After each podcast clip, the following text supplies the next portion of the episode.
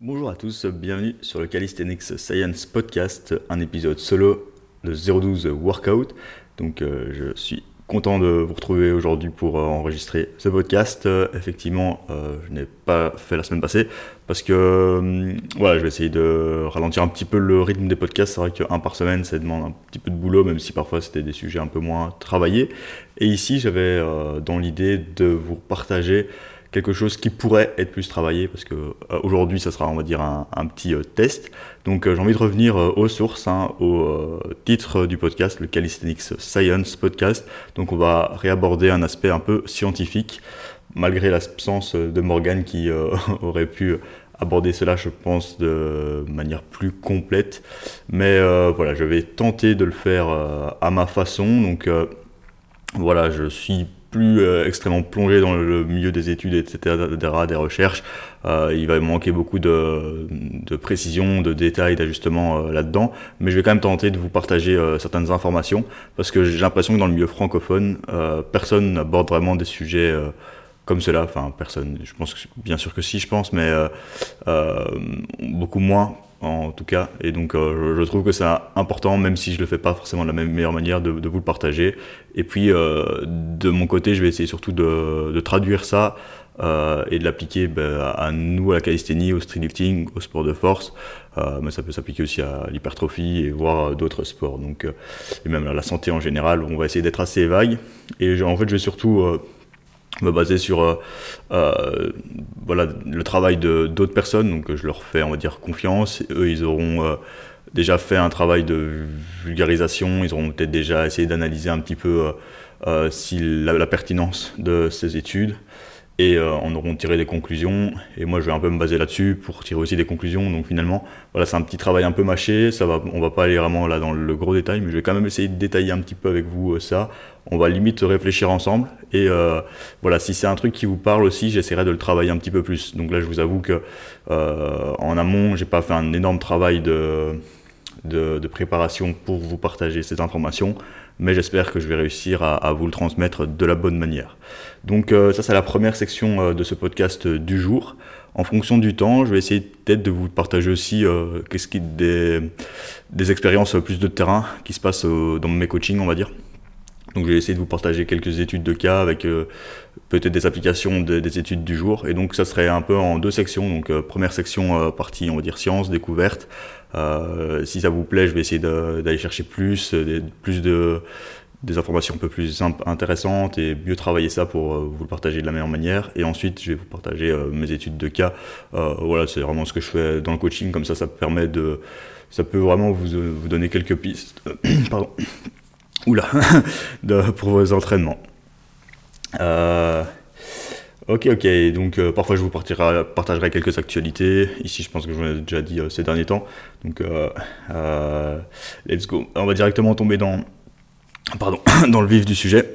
Donc aujourd'hui, voilà, j'ai pris quelques recherches qui me semblaient assez intéressantes et qui étaient assez récentes en fait, parce que voilà, il y a parfois des périodes un peu de mou, on va dire dans, dans, la science, on n'approche pas beaucoup de choses. Et d'ailleurs, dans un dernier podcast, il y a un an et demi, on nous avait demandé quelles sont les dernières recherches.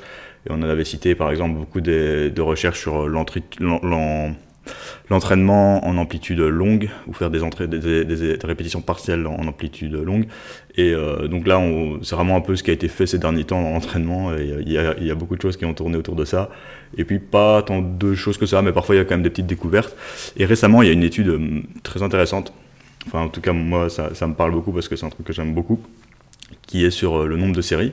Donc c'est ce qu'on va aborder dans un premier temps. Ensuite on va parler euh, de collagène, euh, dans un troisième temps de surplus calorique et d'adaptation d'un régime en fonction de ces gènes. Donc par exemple si on aurait plus des gènes de high fat pour digérer, euh, plus facilement ou mieux assimiler euh, les ou qu'on serait plus attiré par euh, un régime haut en graisse, riche en lipides ou en glucides et voir si on, s'induit un déficit grâce à une approche comme cela. Donc, en, par exemple, si on fait un, déficit calorique en mangeant plus de, graisse, si on perd du poids plus facilement que l'autre groupe. Donc, ça va être intéressant. Et ensuite, je vous partagerai l'étude de cas. Let's go, c'est parti, on va directement attaquer le nombre de séries. Donc euh, euh, au niveau de l'étude. Donc elle s'appelle Effects of Different Weekly Set Progressions on Muscular Adaptations in Trained Male Is there a dose response effect? Donc c'est NS, Allison de Souza, Eduardo Souza. Donc je crois que c'est euh, un laboratoire, euh, si je dis pas de bêtises, américain, j'ai l'impression. Donc euh, ah non, brésilien, ouais, pardon, brésilien. c'est plusieurs auteurs, hein, mais je crois que c'est ça a été fait au Brésil. Après, ça a été quand même pas mal validé et discuté par beaucoup de d'éminence scientifique. Donc, euh, je peux vous dire aussi sur qui je me base. Hein. Je me base beaucoup sur euh, Stronger by Science, Menno Essenmans et euh, Barbell Medicine Podcast, qui ont fait justement leur recherche, une revue de la littérature de novembre. En fait, je pense qu'ils en font parfois pendant un mois et puis ils checkent, ils font ils parlent, partagent ça. Et donc, justement, c'est les trois études, enfin deux études ici qu'on va parler ont été euh, discutées par eux euh, ce mois-ci. Donc euh, je trouvais ça intéressant et ça m'a inspiré justement à, relancer ce podcast aussi. donc voilà, l'idée c'est que ils ont donc je vais traduire le titre de l'étude. Donc l'effet de différents progressions, donc types de progression du nombre de séries par semaine sur des adaptations musculaires dans l'entraînement, dans, dans, dans les hommes entraînés est-ce qu'il y a une réponse dose-effet? Donc autrement dit, est-ce que si on augmente euh, le nombre de séries euh, par semaine, est-ce qu'on manipule cette variable-là euh, Est-ce qu'il y a des effets? Donc c'est ça qui est intéressant. donc ils ont établi cette étude sur le membre inférieur. Euh, en ajoutant des nombres de séries euh, toutes les deux semaines.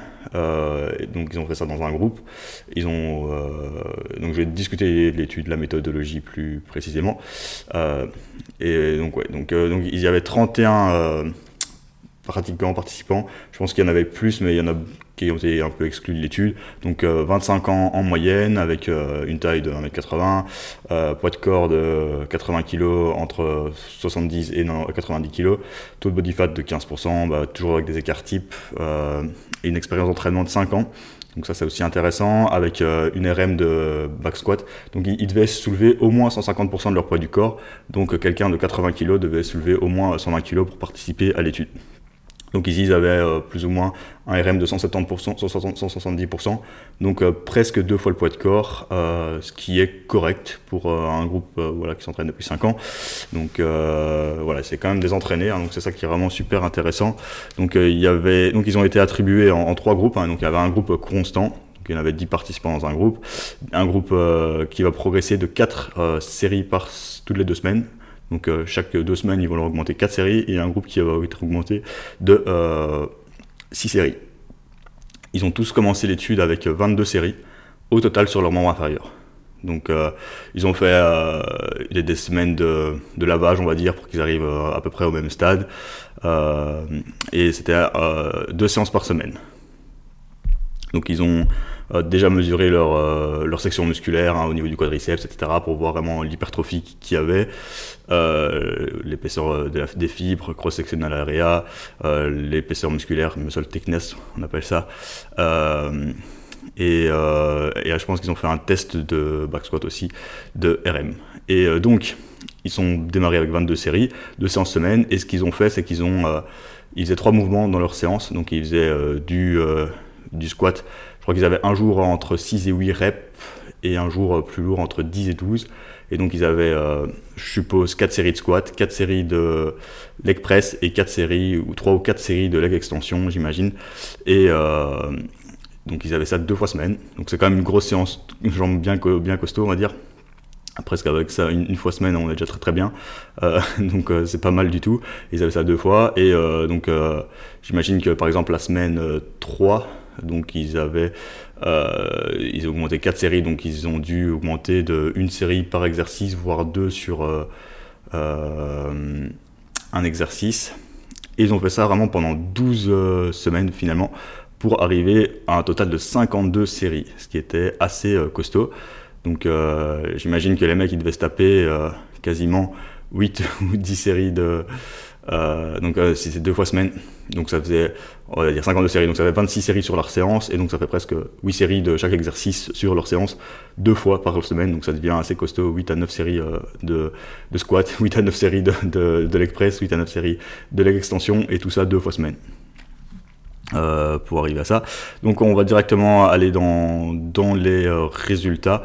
Au, niveau du protocole, euh, je pense que voilà, je pense qu'ils étaient pas, ils étaient bien contrôlés au niveau nutrition, ils étaient bien sur les mêmes suppléments alimentaires. Voilà, les participants étaient dans des conditions voilà, à peu près similaires au niveau de leur nutrition, sommeil, récupération c'est juste qu'ils n'étaient pas euh, contrôlés sur les autres exercices, par exemple du haut du corps ou quoi. Là, je pense qu'ils étaient plus libres dans, leur séance, si je dis pas de bêtises. Euh, oui, donc je vous mettrai aussi euh, les liens des articles dans la description et libre à vous d'aller regarder cela. Donc, on va directement aller aux résultats. Donc, au niveau de la méthodologie, c'est à peu près décrit. Hein. Donc, voilà, le groupe contrôle n'augmentait pas son nombre de séries, le groupe contrôle augmentait. au niveau de la surcharge progressive, euh, c'est vrai que je vais essayer de regarder à ça. Est-ce qu'ils avaient euh, impliqué cela? Euh, Je vérifie. Hein. Donc, au niveau de la surcharge progressive, je ne sais pas si c'est spécialement spécifié. Donc, voilà, ils expliquent cela. Donc, c'était une presse à 45 degrés. Donc, il y avait un jour entre 6 et 8, un jour entre 10 et 12. Euh, ah ouais, donc ils allaient vraiment à l'échec sur leur dernière série en plus, donc euh, voilà, ils allaient vraiment à l'échec, euh, donc euh, avec une inhabilité à, performer une série en plus. Et donc je pense qu'ils devaient. Ouais, donc ils étaient. S'ils arrivaient à compléter la série, bah, la charge était augmentée, et, si c'était trop, s'ils étaient en dessous, bah, ils diminuaient la charge. donc. Ok, donc ils augmentaient la charge quand ils arrivaient à compléter euh, les répétitions euh, prescrites. Admettons, un participant ben, réussissait, j'imagine, à tomber euh, entre 6 et 8 reps sur son dernière série de leg extension, après toutes ces séries à l'échec de, squat et de leg press, ou même par exemple sur le squat, la série d'après, la, la séance d'après, ou la semaine d'après, je pense qu'ils pouvaient augmenter la charge. Ouais, donc euh, ils ont été attention à ça. Donc euh, au niveau de la surcharge, ils n'ont pas dit de combien de charges ils ont augmenté, euh, mais j'imagine que ça devait être assez intéressant.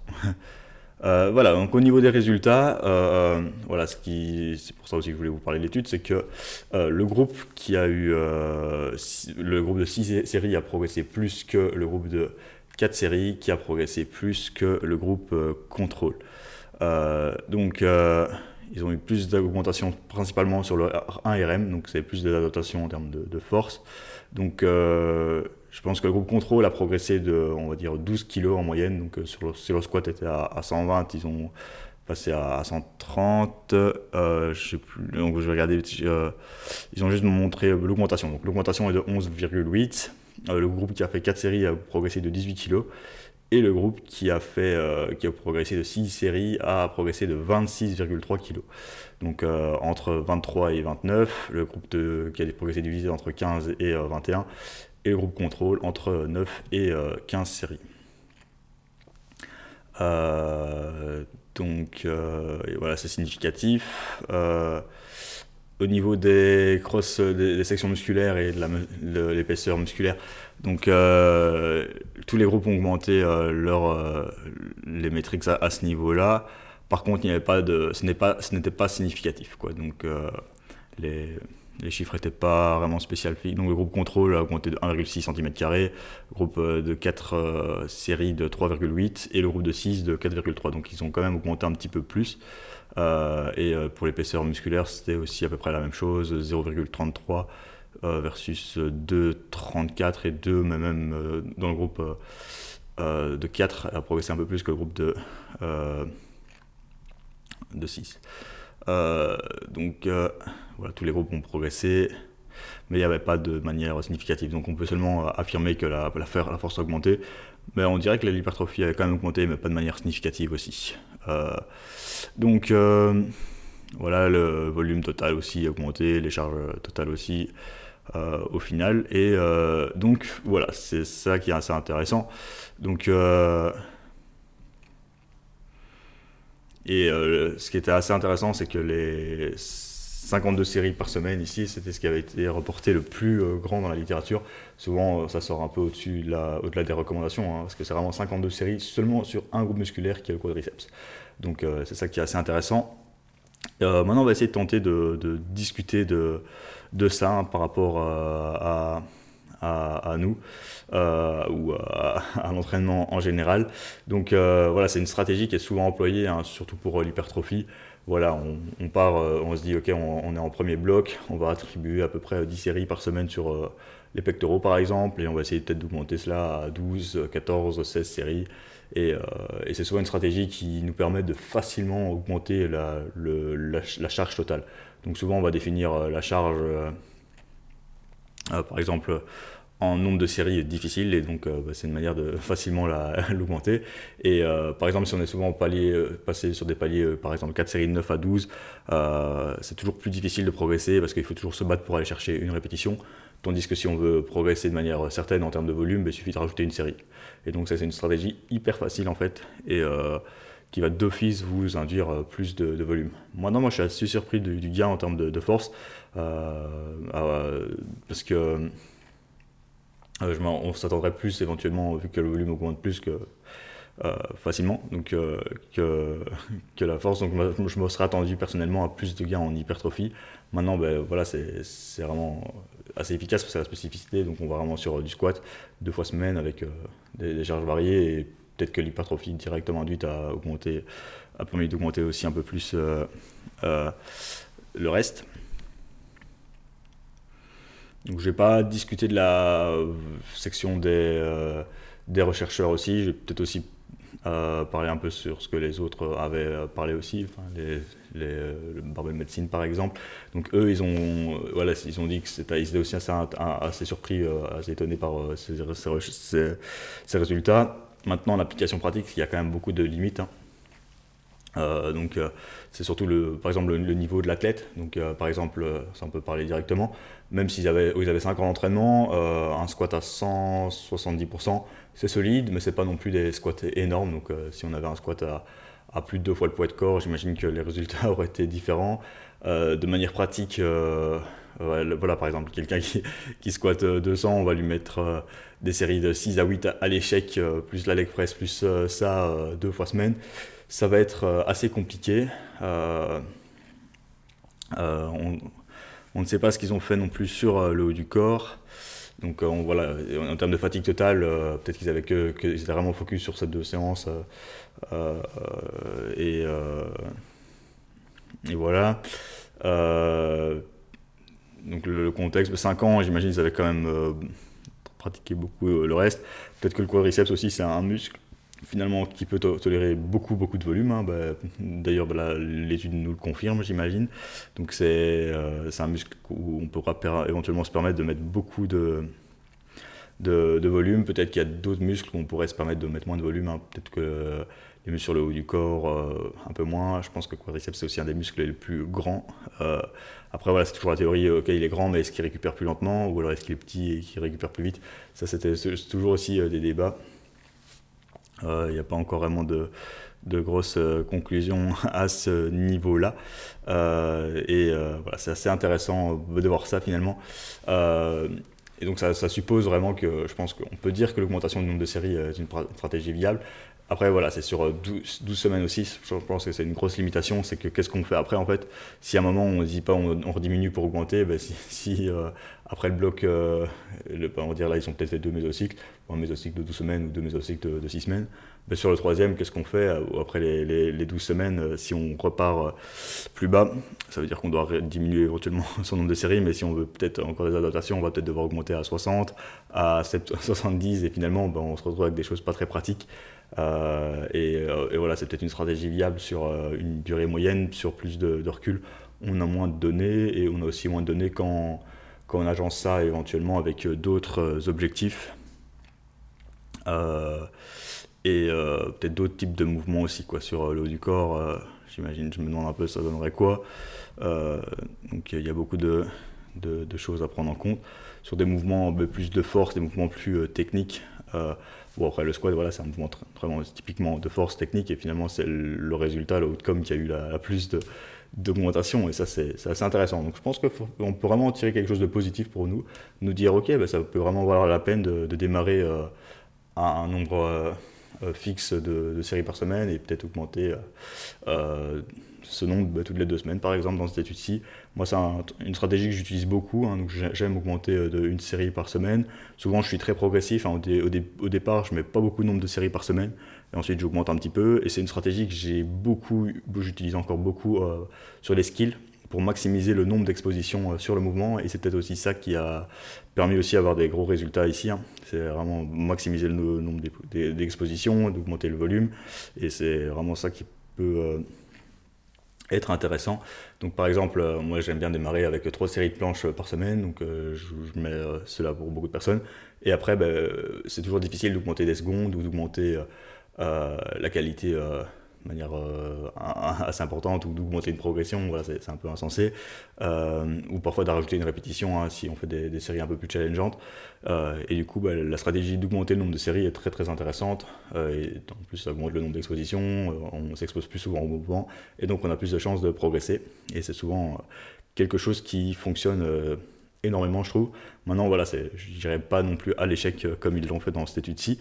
Euh, par contre, sur certains groupes musculaires aussi, c'est aussi une stratégie que j'aime employer sur les groupes musculaires. Hein. Comme je disais, je démarre avec une dose conservatrice, j'augmente le nombre euh, chaque semaine et on arrive voilà, avec quelque chose de sympa. Donc voilà, ce qui est intéressant en fait, cette étude-là, elle nous montre qu'il y a un, nouveau seuil parce qu'on recommandait souvent voilà, on, était conservateur entre 10 et 20 séries par semaine par groupe musculaire, 10 à 30, euh, ok. Et on n'avait jamais, euh, il n'y a pas beaucoup d'études qui allaient au-delà de, 30. Euh, et, là, on s'aperçoit que c'est le cas. Et en pratique, dans nos entraînements, il y a beaucoup de, personnes qui vont chercher des, nombres de séries beaucoup plus grands. Maintenant, la contrepartie quand on va chercher des nombres de séries plus grands, c'est de souvent limiter le, les autres, sur les autres groupes musculaires. Donc, par exemple, on peut voir des, des des, des, spécialistes un peu plus en planche qui vont passer euh, ben voilà, en général, on recommande aussi euh, pour la planche, euh, peut-être un peu plus que pour des groupes musculaires. On va souvent recommander entre 6 et 24 séries, 30 séries par semaine. après, je, connais des spécialistes planches qui en font 40, 50, voire même plus, ne calculent pas du tout et ils arrivent aussi à des nombres énormes. Mais après, ils font pas beaucoup d'autres exercices sur le côté.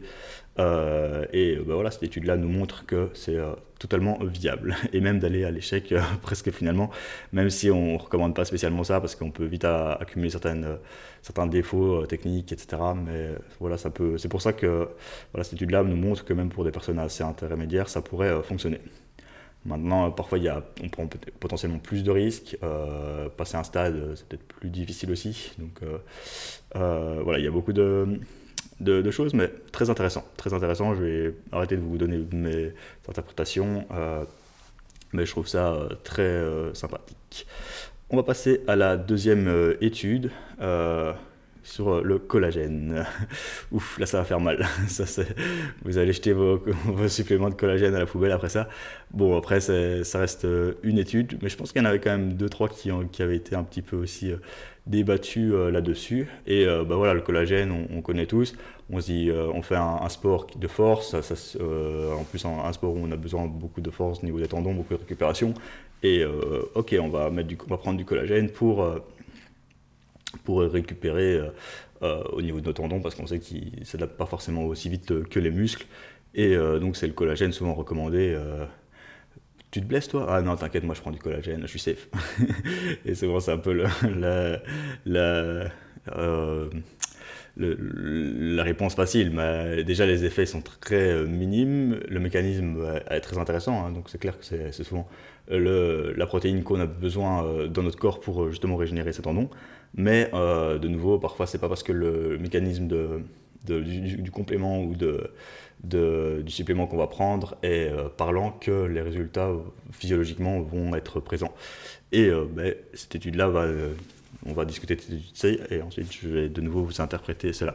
Donc, collagen protein ingestion during recovery from exercise does not increase muscle connective protein synthesis rates. Donc, l'ingestion de collagène de protéines de collagène pendant la récupération de l'exercice n'augmente pas spécialement la synthèse protéique du muscle au niveau du tissu conjonctif. une étude de Osekir Torben, Ilkens, Oerda, donc ça a été fait un laboratoire néerlandais, donc aux Pays-Bas, donc à Maastricht si je ne dis pas de bêtises. Donc je vous mettrai aussi le lien dans la description. Donc euh, voilà, leur abstract, euh, on va dire, euh, on va résumer un petit peu l'abstract. Donc voilà, l'ingestion de protéines pendant la récupération de l'exercice augmente la fibre musculaire, mais qu'est-ce qui se passe au niveau du tissu conjonctif? Et donc ils ont voulu voir un petit peu si la whey ou la protéine classique versus du collagène c'est le collagène, euh, amener un peu plus de récupération à ce niveau-là. Donc j'imagine que c'est pas évident à mesurer, hein. j'imagine au niveau du tissu conjonctif. Euh, donc voilà, ils ont fait une étude randomisée, euh, double aveugle, etc. C'est quand même assez intéressant. Donc 45 hommes, 45 hommes et puis 10, 30. Donc on a dit 30 hommes et 15 femelles, parce 15 femmes, femelles, je traduis. Je traduis. donc voilà, c'est assez entre 25 ans, 4 en, en, en moyenne, donc euh, ont été euh, bah, sélectionnés pour euh, recevoir des, infusions intraveineuses. Voilà, je pense que c'est un marqueur voilà, qui, montrait un petit peu là où les, les, les, protéines de collagène éventuellement allaient se lier, je pense. Donc c'est grâce à de la tyrosine. Voilà. C'est pour ça que avec mon expérience, j'ai pas été laborantin, donc je ne serais pas vous dire, ok, je vois à peu près ce que c'est mais ça va être dur de vous, expliquer concrètement les études, mais on va nous en tirer des conclusions.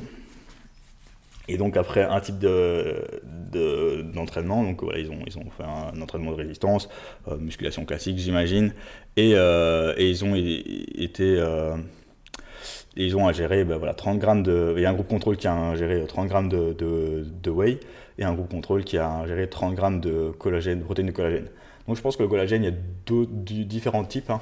Donc on peut acheter euh, des petites gélules. Euh, euh, voilà, mais c'est sous enfin c'est un, un, autre format je pense. Et puis on, retrouve un peu vraiment la, protéine de collagène et donc là on va recommander en général 20-30 grammes. Par contre on peut prendre des petites gélules de collagène et là je pense que c'est une autre dose et c'est un petit peu différent je pense. Et donc voilà, c'est vraiment ces collagènes là. Et après il y a une chose importante, c'est qu'on prend ces collagènes là, il ne faut pas spécialement les compter dans notre total protéique parce que je pense qu'elles ne sont pas aussi assimilées que, euh, que toutes les protéines alimentaires. C'est vraiment là, c'est un peu différent et c'est pour ça qu'il ne faut pas spécialement les compter euh, là-dedans, mais c'est intéressant. Euh, donc, au niveau des. Je vais vous passer la méthode. J'imagine que. Ils ont été assignés à des entraînements, etc. ils avaient tous un apport protéine à peu près. c'est je regarde vite. Hein, donc donc c'était assez euh, intéressant. Euh, je pense qu'ils ont. Euh, c'est vraiment en aigu, hein. donc c'est post-exercice. Je pense qu'ils n'étaient pas sur une durée longue ni rien. Donc c'est un exercice en aigu et boum, qu'est-ce qui se passe au niveau du tissu. Hein. donc c'est comme mesurer un peu la synthèse protéique en aigu. Et finalement, ben voilà, on s'aperçoit, on va mesurer un petit peu les, les métriques. Et donc au niveau des résultats, ben, en fait, ils ont en gros, ils veulent vraiment voir est-ce que le complément alimentaire collagène va bien s'insérer directement euh, au niveau du tissu conjonctif pour euh, stimuler euh, la réparation du tissu et est-ce que c'est le cas? Et donc ils ont donc voilà. Donc l'ingestion de protéines après la digestion donc dans la whey versus le collagène nous montre que donc la synthèse protéique myofibrillaire était en moyenne euh, plus grande au niveau du, de la whey finalement que euh, du collagène. Et donc, il y avait seulement la, la whey qui, était significative aussi au niveau de, de cette, de cette synthèse de récupération, on va dire, de récupération au niveau du tissu conjonctif. Et finalement, le collagène était plus grand qu'un groupe contrôle, je pense, mais n'était pas significatif, n'était pas plus grand. Et donc, euh, voilà, la conclusion, c'est que l'ingestion euh, de, protéines de, de, whey, finalement, durant l'exercice, euh, augmente la réponse protéique au niveau du tissu conjonctif, mais pas l'ingestion de collagène. Donc la whey augmenterait bah, la récupération au niveau du tissu conjonctif et la whey pas spécialement ce qui est très intéressant. Et enfin, ce qui est très intéressant, enfin, ce qui, est le résultat de cette étude, et voilà, ce qui serait un peu contraire à ce qu'on pourrait se dire, ok, je vais prendre du collagène, ça va augmenter ma récupération là-dessus. Voilà, maintenant, après, il y a plein de limitations. Hein, donc, euh, clairement, on ne peut jamais spécialement interpréter un mécanisme en aigu versus un mécanisme sur euh, une durée euh, plus longue. Mais ça nous montre quand même que éventuellement, ce n'est pas spécialement. L'action n'est pas spécialement directe. Et si elle n'est pas directe, peut-être qu'elle n'a pas lieu du tout sur une durée plus longue aussi. Donc voilà, c'est toujours euh, les, conclusions qu'on pourrait en penser. Donc euh, voilà, c'est pas, en fait, c'est pas prouvé. Je pense que c'est pas la seule étude à, nous montrer cela. Donc euh, ces derniers temps et donc on pourrait, ça pourrait nous laisser supposer que ce n'est pas pertinent de prendre du collagène en vue de récupérer au niveau du tendon. Et je pense que les conclusions de certains auteurs étaient que, par exemple, juste prendre de la, juste prendre de la whey et de la vitamine C était euh, suffisant pour, euh, on va dire, s'assurer de la récupération au niveau du tendon. contrairement à prendre du collagène. Et souvent, le collagène, on disait de le reprendre aussi avec du, de la vitamine C. Et voilà, donc c'est ça qui est intéressant. gardons des doutes. Je pense qu'on peut pas vraiment tirer de conclusion, ne pas vous dire ne prenez pas de collagène, ça sert à rien. Ne prenez, prenez de la whey juste et de la vitamine C. Peut-être suffisant par contre. Donc voilà, je suis curieux de voir un petit peu euh, ce que ça va donner euh, par la suite, mais très intéressant. Parce qu'on euh, sait qu'on prend tous cela, et donc finalement, personnellement, en voyant ce genre de résultats-ci, j'aurais tendance à dire de ne pas spécialement investir dans du collagène, surtout que c'est un supplément un peu plus coûteux, bah, contrairement à ou de la créatine, où là il y a plus d'évidence, mais même s'il a récupération est un peu différente. ok, on va attaquer euh, notre troisième étude qui est pas spéciale, où les résultats sont peut-être un peu moins surprenants, euh, mais on pourrait de nouveau spontanément croire que ça pourrait être, euh, être le cas. donc cette étude-ci, c'est The Personalized Nutrition Study Points Evaluation of a Genetically Informed Weight Loss Approach Randomized Control euh, Trial euh, Clinical. Donc, euh, donc la, la, nutrition personnalisée, une étude de, nutrition personnalisée, l'évaluation d'une perte de poids basée sur des informations génétiques et un, un, un, essai clinique randomisé. Donc voilà, ici l'abstract, on va, on va survoler ça ensemble. Donc, euh, donc ils ont voulu mesurer la perte de poids entre euh, un régime à calories égales. Donc euh, ils ont induit un déficit calorique. Ils ont voulu mesurer la, perte de poids entre un régime à calories égales, mais plus axé haut en glucides, en carbohydrates, et un autre plus axé haut en lipides. en voulant mesurer les différences individuelles en fonction de groupes basé sur un pattern génotype donc, euh, qui pourrait euh, être différent entre des personnes qui réagissent plus ou moins à des carbohydrates et plus ou moins à des euh, lipides. et par contre, je ne sais pas comment ils ont attribué, voilà, comment ils ont mesuré ça. J'imagine qu'ils ont fait des tests au niveau des questionnaires, ils ont peut-être mesuré des résultats au niveau de l'ADN, etc. Voilà, basé sur l'ADN, on arrive en général à pouvoir évaluer ça. Et, et souvent, ben, on, on, a un peu je, vais un peu directement dans les conclusions. Hein. On, pense souvent qu'il faut. Euh, c'est vrai, tiens, moi je réagis un peu mieux aux lipides, ou moi je préfère ça, euh, et donc j'ai plus intérêt à me suivre une diète euh, high carb, high fat. Et voilà, cette étude-là est assez intéressante. Donc voilà, il y avait quand même 122 personnes, c'est assez, assez fort. C'est vrai que contrairement aux études aussi avant, au niveau de la limitation, bah, on pouvait se dire, tiens, l'échantillon finalement n'est pas extrêmement grand. donc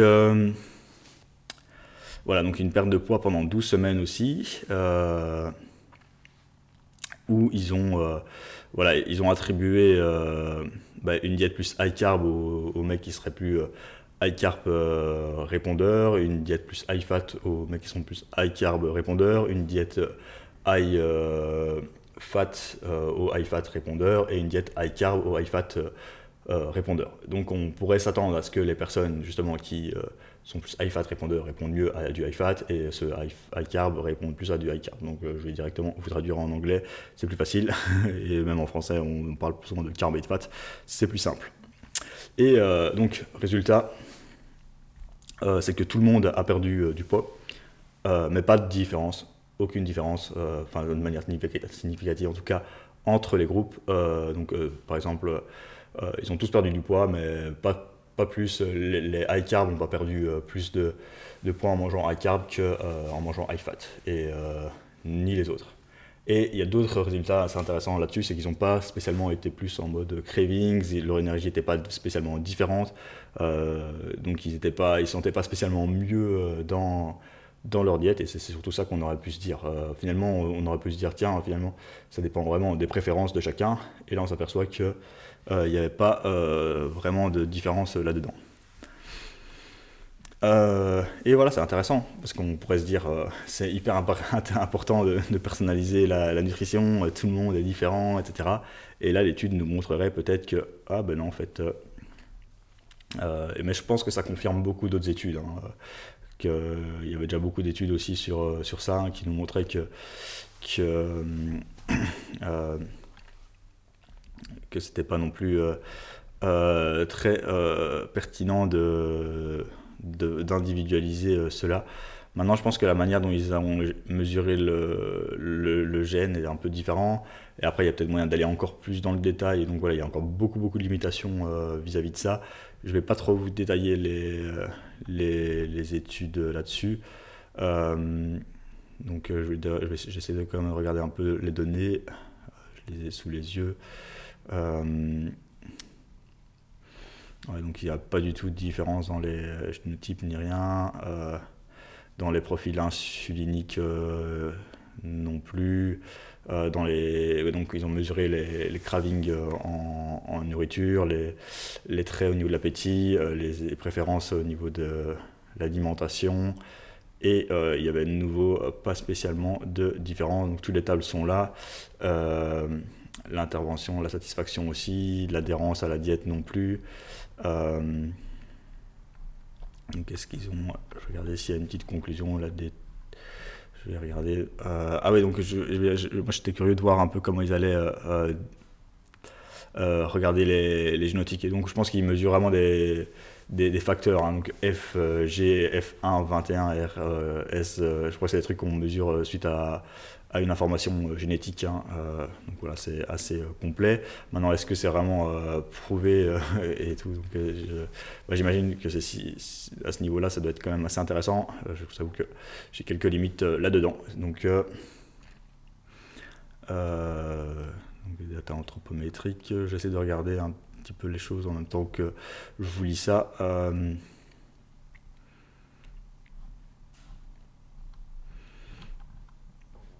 Donc, euh, je voulais juste vous lire la conclusion euh, de l'abstract. Alors, hein, donc c'est ça qui avait spécialement pas vraiment de, conclusion. Euh,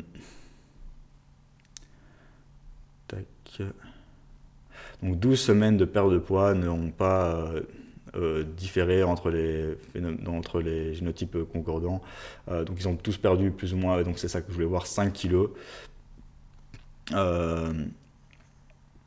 Et euh, voilà, même euh, à travers les autres métriques que j'ai citées ici. Donc assez intéressant. Et cette étude-là, je pense qu'ils euh, avaient basé suite à aussi... enfin, Barbell Medicine, un podcast, on avait parlé dans leur étude aussi, et, ça, je trouvais ça super intéressant. Barbell Medicine, enfin, ils ont, discuté aussi de qu'est-ce qui se passait quand on donne plus de calories à un groupe. Donc souvent dans les études on mesure la perte de poids, etc. moi j'aime bien c'est voir un petit peu ce qui se passe à, l'inverse. Donc les gens qui perdre. Euh, qu'est-ce qui se passe quand on te donne un surplus calorique, par exemple de 1000 calories, 2000 euh, calories Et il y a énormément de différences individuelles.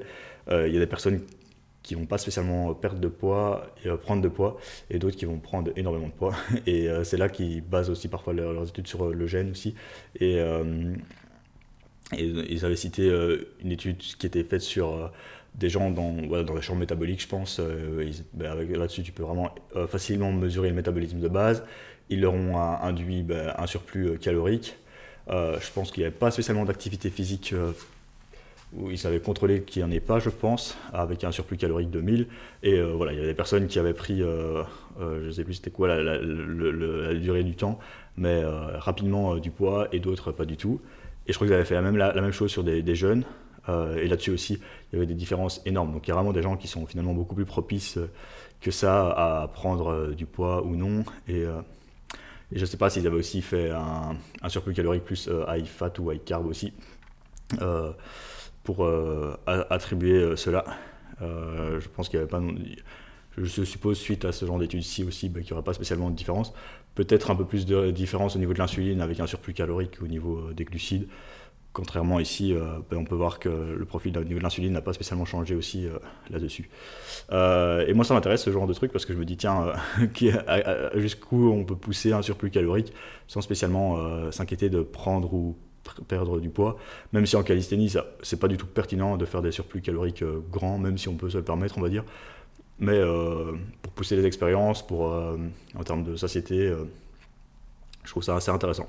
C'est une expérience que j'aimerais bien euh, courir sur moi, on va dire, me dire, euh, ok, je vais maintenir un surplus calorique euh, énorme et voir si j'arrive à, ne pas prendre ou peu de poids. Comme je pense que Morgan aussi avait fait des surplus caloriques à 4000, 5000. je trouve ça intéressant. Et parfois, se dire, ok, j'essaie juste de le faire sans forcément modifier mon comportement, ou alors j'essaie justement de ne pas spécialement faire en sorte que ça m'induise. voilà, parce que je pense qu'on a tous les deux des grosses dépenses métaboliques, et parfois on peut euh, même si parfois on, sait que pour prendre du muscle, il ne faut pas spécialement de gros, euh, grosses dépenses, mais parfois se dire, ok, euh, je, vais, je vais tester, par exemple, j'ai déjà fait des prises de masse où je mangeais 3000, 4000, je sais que je prends facilement jusqu'à un certain stade, mais après, à mon avis, je dois vraiment exagérer pour pouvoir aller au-delà. Par exemple, là, je suis à 3200 en maintenance, à un poids de corps qui était plus bas que ce que j'avais jamais été, donc là, je suis à 76 6 euh, kg et à 3002 en maintenance, ce qui est assez grand. Après, j'ai beaucoup d'une certaine dépense énergétique, ce qui n'est pas non plus énorme, à hein, 3002. Euh, maintenant, voilà, je, me demande à, quel point je pourrais euh, prendre du poids, par exemple, si je veux atteindre 100 kg, quel est le surplus calorique que, je dois atteindre? Parce que je me rappelle que quand je suis à 4000 calories, ben, je monte rarement au-dessus de 80, 81, et c'est encore correct en termes de composition corporelle. Est-ce que si euh, je passe à 5000, 6000, qu'est-ce qui se passe en mode strongman? Bon, après, voilà, c'est un peu débile de faire ça. Hein. Je pense qu'il n'y a aucun intérêt, hein, juste pour avoir beaucoup d'énergie aux entraînements, etc. En maintenance, on se situe bien. Si je veux vraiment induire un petit surplus calorique, je devrais manger un petit peu plus. Pas beaucoup, je pense, et c'est surtout l'entraînement qui va impacter cela finalement. C'est vraiment l'entraînement qui va, qui va changer ça. Euh, mais voilà, donc c'est un domaine euh, qui, m'intéresse. Et, euh, et, justement, Barbel Medicine en avait parlé justement avant d'introduire cette étude sur l'approche génétique aussi. Et ça, c'est hyper intéressant. Donc, je pense que souvent la science, elle, nous, elle, nous enlève un peu des rêves, je dirais. Euh, on, pourrait toujours se croire que tiens, telle diète c'est supérieur, euh, tel protocole c'est incroyable. Et la science vient souvent nous montrer que finalement euh, non. et pour revenir aux amplitudes partielles et dans les amplitudes longues, bah, il y avait plein d'études là-dessus et maintenant on, se rend compte en pratique comment est-ce qu'on peut les implémenter. Et là je vais rebondir sur la vidéo de Jeff Nippard qui avait mis là-dessus. Et je trouve qu'il est justement elle sortie hier à l'heure où je vous fais ce podcast. Parce qu'on se disait, tiens, ouais, c'est pertinent, mais comment on fait en pratique? Parce que souvent, ce qu'on se dit, ok, je vais faire de l'amplitude partielle, mais en fait, je vais tricher. C'est souvent un peu euh, la, réticence que, que j'avais à ce niveau-là. Euh, et c'est quelle euh, amplitude partielle est pertinente à faire? Parce que parfois, le risque peut être un peu plus grand, on peut potentiellement plus tricher sur cet, exercice-là, euh, je, sens rien quand je fais ça, c'est un peu, un peu, peu pertinent. Et euh, la manière de l'inclure, hein, c'est par exemple, euh, j'aimais bien, c'était le faire, par exemple, tu vas faire tes deux séries de biceps curl, et sur ta troisième série, par exemple, tu vas faire ton amplitude partielle à la fin. Donc tu vas faire que la partie, par exemple, on va dire qu'il y a 90 degrés de flexion de, bras, je pense qu'il y a quand même plus, peut-être 120. On va dire tu vas faire que tes 45 ou 60 degrés, premier degré du mouvement, ou là où ton biceps est le plus long, euh, et tu vas faire euh, un max rep à ce niveau-là. Donc ça, c'est hyper intéressant. Même chose sur un lat pull down. Par exemple, tu vas faire que la, la partie basse, donc tu vas peut-être arrêter barre à la tête. Et ça, ça pourrait être intéressant au niveau de la traction lestée, euh, pour éventuellement même en traction lestée faire un peu plus d'hypertrophie. Et même si c'est souvent pas le facteur manquant, mais parfois c'est un protocole qui est assez utilisé, notamment par euh, mes coachs Tenix. Donc euh, souvent c'est de faire des, demi-reps euh, dans l'amplitude basse. Et, c'est assez intéressant. Donc, à, à, partir du moment où on arrive à bien standardiser ça, ça peut être intéressant.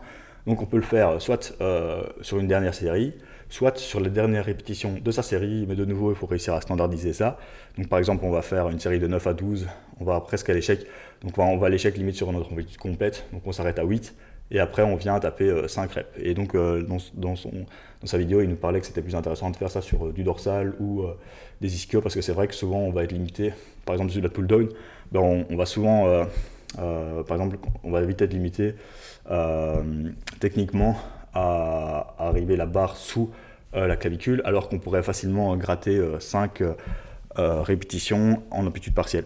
Contrairement peut-être à un développé couché où, par exemple, si on rate, enfin, si on arrive vraiment à l'échec en, en, total, c'est pas vraiment l'amplitude en bas qui, enfin, on va, on va peut-être avoir du mal à grappiller plus de reps là-dessus ou voire même sur un squat. Donc on peut l'induire sur la dernière répétition du set, sur les dernières répétitions de notre amplitude euh, sur une dernière série, par, exemple, de nos, séries complètes, et sur euh, les dernières séries de notre amplitude, et sur... Euh, qu'est-ce que je voulais dire Il y avait un autre format. Bon, à 45 minutes podcast, ça part en couille, excusez-moi. Donc, euh, oui, et au sein, par exemple, et faire par exemple ce que j'appelle euh, une rep et demi. Ça, c'est un truc qui est assez sympathique, par exemple. Par exemple, en traction, bon, on pourrait faire une traction complète, et puis une, demi-traction, et ensuite une traction complète sur la série d'après. Euh, sur la pike push-ups également, ou sur un développé militaire, on pourrait faire un développé militaire, un où on s'arrête barre aux yeux, on descend, et chaque fois, on est vraiment dans l'amplitude longue sur la demi-répétition. Et donc là, on la mettrait dans notre intra-rep et je trouve ça super intéressant. Donc voilà, voici trois manières d'inclure les amplitudes euh, longues qui sont super efficaces. Euh, voilà, je vais en faire un short, sauf que j'enregistre pas mon écran, mais je pense que je vais en faire un short. Comme ça, vous aurez une illustration, parce que c'est vrai qu'en podcast, c'est toujours dur à illustrer. Euh, voilà, c'était pour rester dans la science sur les études récentes. Donc voilà, je pense que ce genre d'épisode, je vais vous les faire, si ça vous plaît, de manière plus travaillée, peut-être que Morgan va pouvoir aussi rebondir sur certaines, choses et venir euh, me rejoindre pour euh, vous parler de ça euh, sur des prochains épisodes. Donc voilà, donc en tout cas moi c'était assez cool de le faire, même si je l'ai peut-être pas spécialement le fait de la meilleure manière. Voilà, je pense que scientifiquement c'est assez pauvre. il y a moyen de bien mieux détailler ça de manière plus concise, mais au moins je vous le partage si vous ne lisez pas l'anglais ou si vous aimez m'écouter, ben, venant de ma voix ça peut être euh, intéressant euh, et, euh, plus applicable éventuellement à nous. Donc, conclusion de l'épisode, n'hésitez pas à augmenter vos nombres de séries. N'hésitez peut-être à jeter votre collagène. N'achetez plus de collagène jusqu'à nouvel ordre. ou gardez un doute, ou si ça vous fait kiffer, voilà, il y a des limites.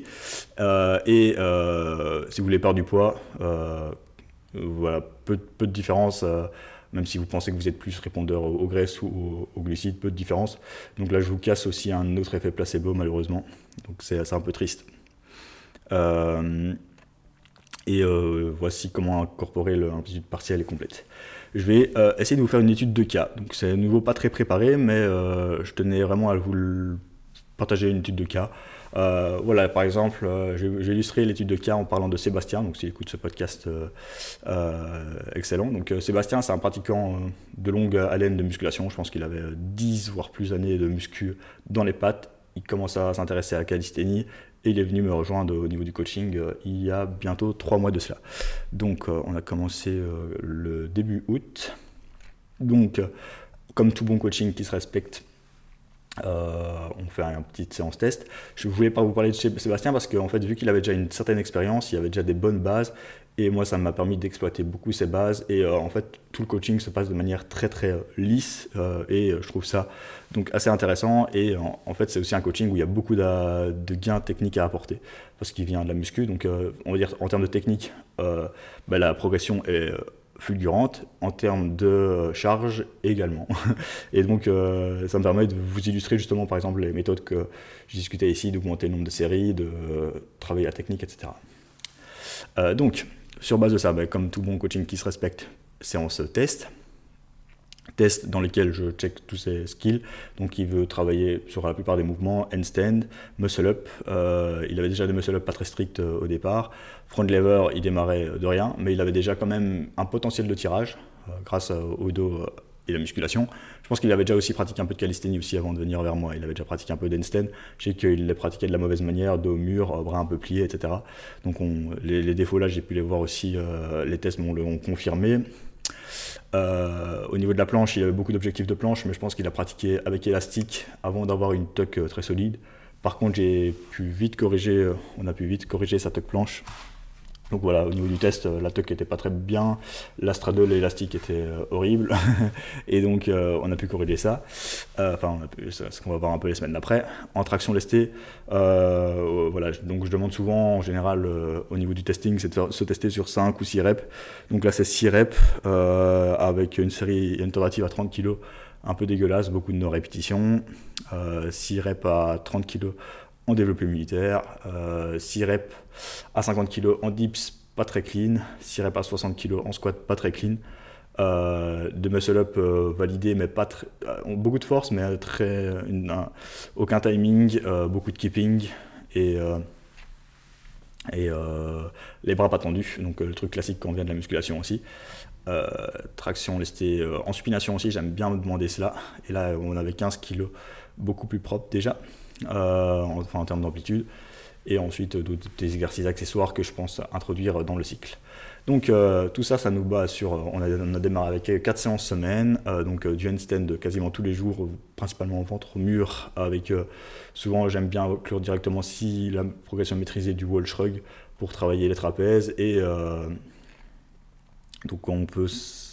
Donc voilà, une, pratique assez régulière, pas beaucoup de séries, hein, donc seulement 4 séries ventre au mur en général de 15 secondes parce que l'objectif c'est de tenir une minute et donc euh, je lui ai inclus euh, cela.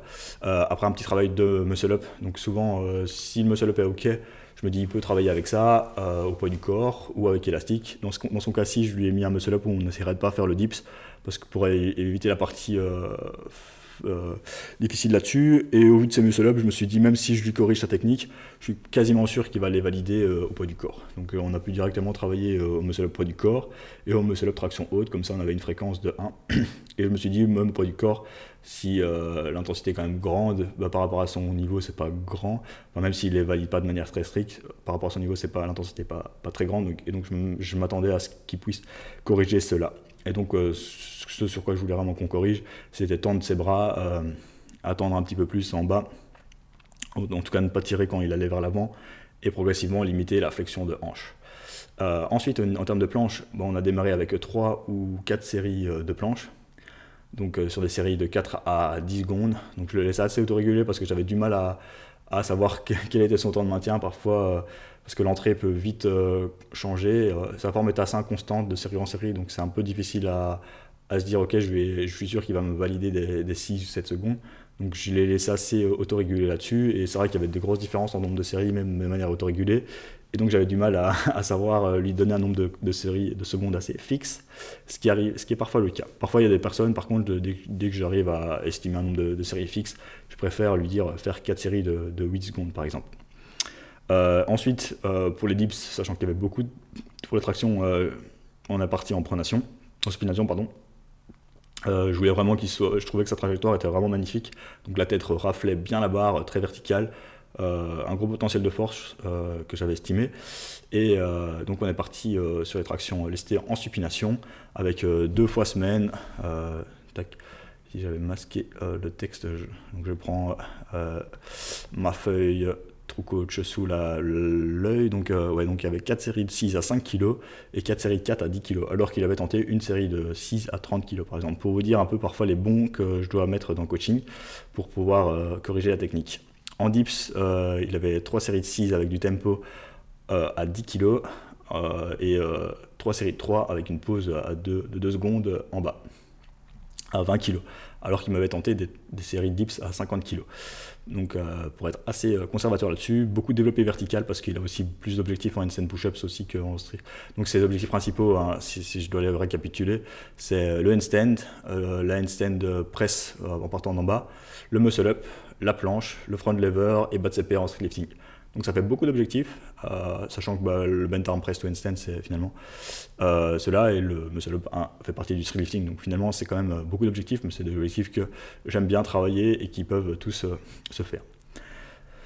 donc voilà, je vous ai illustré un petit peu les formats de départ. Hein. Euh, sur le squat, par contre, il y avait beaucoup de travail de mobilité aussi.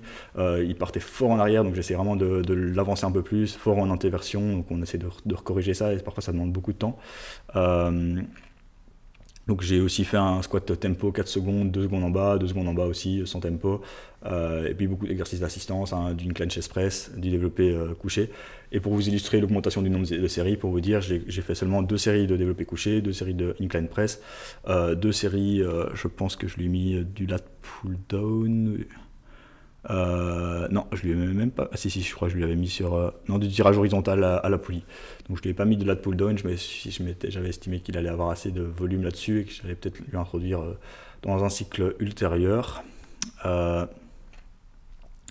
Et euh, donc, euh, au fil des semaines, euh, je vais vous dire un peu les charges après le premier bloc. Donc, vu qu'on a commencé assez facile, on a pu tenir 5 semaines, donc ce qui était assez costaud, enfin assez correct. et donc, au, départ, hein, les séries de planches, on avait fait 3 séries le jour 1 et 4 séries le jour 2. Sur le jour 2, je ne l'ai pas changé parce qu'il y avait les muscle-up dans la prog. Euh, et euh, plus de séries de pike push-ups aussi. Sur le jour 1, par contre, on a augmenté de 3 à 5 séries. Sur euh, le front lever, je ne l'ai pas trop changé parce que c'est quand même un objectif secondaire, donc je suis resté sur le même nombre de séries. Par contre, c'est un truc que j'ai souvent tendance à augmenter. Le muscle up aussi, mais c'est pour ça aussi que je n'augmente pas spécialement le nombre de séries en front lever. Là, je suis resté assez correct. le dips, on avait démarré à, à 10, à 20 kg, on a augmenté, on a terminé à 30 kg avec des pauses. Euh, et 22,5 euh, à des séries de 6 avec euh, du tempo. L'attraction, on a terminé avec 20 kg au plus lourd et 15 en démarrant assez bien. Donc finalement, on travaille presque avec 10 kg en dessous de son, on va dire, maxi théorique. Ensuite, on a récupéré. Donc voilà, finalement, tout se passe super facilement. Donc le premier cycle, tout, tout smash. La planche était beaucoup plus constante, la progression, on a pu tester son Advanced One Leg Front Lever directement après. Donc euh, il est passé du Advanced Tuck au Advanced One Leg en, un cycle. Euh, et ensuite, donc là, je fais des séries tampons. Donc je vais vous illustrer la première série du euh, cinquième mésocycle. Donc en fin de mésocycle aussi précédent, le muscle up était complètement strict. Donc il y a eu quelques échecs dans la programmation parce que souvent il arrivait en haut, mais il partait fort les jambes en avant. Il y a eu quelques échecs, mais finalement on a validé son muscle up strict après un cycle. Son handstand euh, était dégueulasse au début, bras tendus, bras pliés et tout. À la fin, presque parfait. Donc, euh, un peu de difficulté au niveau des bras, mais tout le reste euh, très parfait. Et souvent, ça me dérange pas parce que je me, dis que souvent, en libre, il va pouvoir corriger cela. et donc, ça nous fait la première semaine du deuxième méso. série en advance one leg front lever, ensuite des back offset en advance stock, des séries de. Là, je lui ai pu lui mettre un nombre fixe en tuck planche. Et je, je suis redescendu à des séries de 7 pour être sûr d'avoir facile aussi, euh, malgré euh, le fait qu'il soit à l'aise hein, euh, sur l'autre progression. sur sur ces tractions lestées, donc on a démarré avec 17,5 en série de 5 et 22,5 en série de 3. Donc j'ai repris les charges du cycle précédent pour pouvoir redémarrer en diminuant d'une répétition. Les pike push-ups, on a commencé à lester. Le dips, on est passé en tempo à 27,5 en lourd, on va dire à 32,5 avec une pause quand même en bas pour être sûr de, continuer à fixer le mouvement. Et euh, le squat, euh, on est passé de 55 à 65, euh, qui était plus grand que ce qu'il m'avait fait dans la séance test et beaucoup plus propre parce que la technique est quand même plus sexy maintenant. Les muscle-up, maintenant, il les rendre deux fois semaine aussi. Plutôt que les hautes, j'ai bougé la, le muscle-up sur un jour 2 parce qu'on est passé aussi à, 3 séances, à 5 séances semaine, ce qui convient mieux au niveau de son timing, dans l'emploi du temps. Et, euh, et voilà. Et donc finalement, ici, ben, je, vous, je, vous, fais encore cette étude de cas un peu tôt parce qu'on a encore plein de progression, mais c'est pour vous dire sur euh, comment j'établis un début de bloc et euh, comment, qu'est-ce qui se passe quand tout se passe bien. Ben, finalement, on arrive ici en semaine 4. Les muscle-up qui rentrent toujours de manière stricte plus régulièrement. le dips lesté qui est en tempo où on pose à des séries à 10 kg en moins que ce qu'il m'avait fait dans la séance test et de manière beaucoup plus euh, stricte. Euh, le squat qui a 70 kg là, euh, plus strict avec une pause et donc une variation en plus plus lourde que son max et mieux. La traction qui est en série de 3 à 30 kg qui était son max en, et donc on travaille avec ça. Euh, donc c'est hyper intéressant et le, ses skills, donc il est passé du advanced tuck au advanced leg front lever. La planche qui est super solide, on travaille l'advanced tuck en bras pliés euh, et les exercices d'assistance qui ont augmenté. Ah oui, donc au niveau des exercices d'assistance, on avait dit, on avait commencé avec deux séries, on avait terminé avec euh, avec quatre séries dans le bloc précédent sur certains exercices et euh, trois séries sur euh, un jour. Donc on a quand même augmenté un peu le nombre de, séries sur les groupes musculaires. Quand on fait x2, bah, finalement ça fait quand même une belle augmentation du nombre de séries. Sur la planche, on avait aussi augmenté de deux séries. Et donc euh, ça nous montre qu'on peut augmenter ce nombre de séries. Même chose sur la tuck planche, j'avais redescendu à 4 séries de 7 secondes. Ici en semaine 4, on a 5 séries de 9 et 4 séries de 10. Donc sur quand quelqu'un s'adapte aussi en termes de secondes, euh, je disais que c'était pas forcément facile d'augmenter le nombre de secondes, mais dans son cas, je peux me permettre de l'augmenter. Donc, euh, donc voilà, c'est assez, assez vague, hein, donc il n'y a pas encore de gros résultats concrets, mais en gros, euh, les skills ont été bien consolidés. Le handstand, on commence à faire des scissors, il y a ses premiers équilibres, la ligne est, est, beaucoup plus correcte, donc, en, donc là, c'est en 10 semaines de coaching, on va dire. Euh, en fait, c'est un peu mon, étude de cas euh, que je vous partage ici. C'est un peu une étude, un protocole que je fais sur base de, mes expériences. Donc, handstand euh, cliné presque des débuts d'équilibre. une planche consolidée et proche de la advanced tuck, je pense. Au vu de la, planche bras plié aussi. Une fois qu'on aura compris les hanches, on va pouvoir intégrer ça. Un front lever qui passe du advanced tuck au advanced one leg beaucoup de travail technique. Euh, la force était déjà là, mais il faut, comprendre la position. Un muscle up no rep, euh, bras pliés, euh, timing 0, etc. Un beau muscle up, je pense. Donc ça, c'est intéressant. des charges de travail en, en street lifting qui démarrent euh, avec des variations et on arrive presque à ces. Sans, enfin, qui démarre sans variation avec beaucoup de défauts techniques. Et là, on arrive avec des variations qui sont bien exécutées avec un nombre de séries plus important sur des charges presque à son max 10 semaines plus tard et, euh, et un travail d'assistance qui, qui porte ses fruits euh, de nouveau. Et voilà, ça c'est un peu le, cas parfait. Ben, ça fait que 10 semaines et donc on va voir dans les blocs après donc il y a un peu d'exploration, là on est dans de la construction, on va encore construire un peu, et bientôt on va pouvoir s'exprimer un petit peu plus. Ah oui, aussi, aussi handstand push-ups qui, euh, qui a été intégrée dans le cycle 2, sachant que les pack push-ups étaient quand même très solides. Euh, push-ups qui a démarré un peu euh, de manière euh, difficile, mais qui est presque propre, euh, vraiment bien solide ici. Et en fait, je vois l'amélioration de série en série. Euh, voilà, donc c'est juste pour vous partager un petit peu ça. Je me disais, ça pourrait être intéressant de vous partager du concret.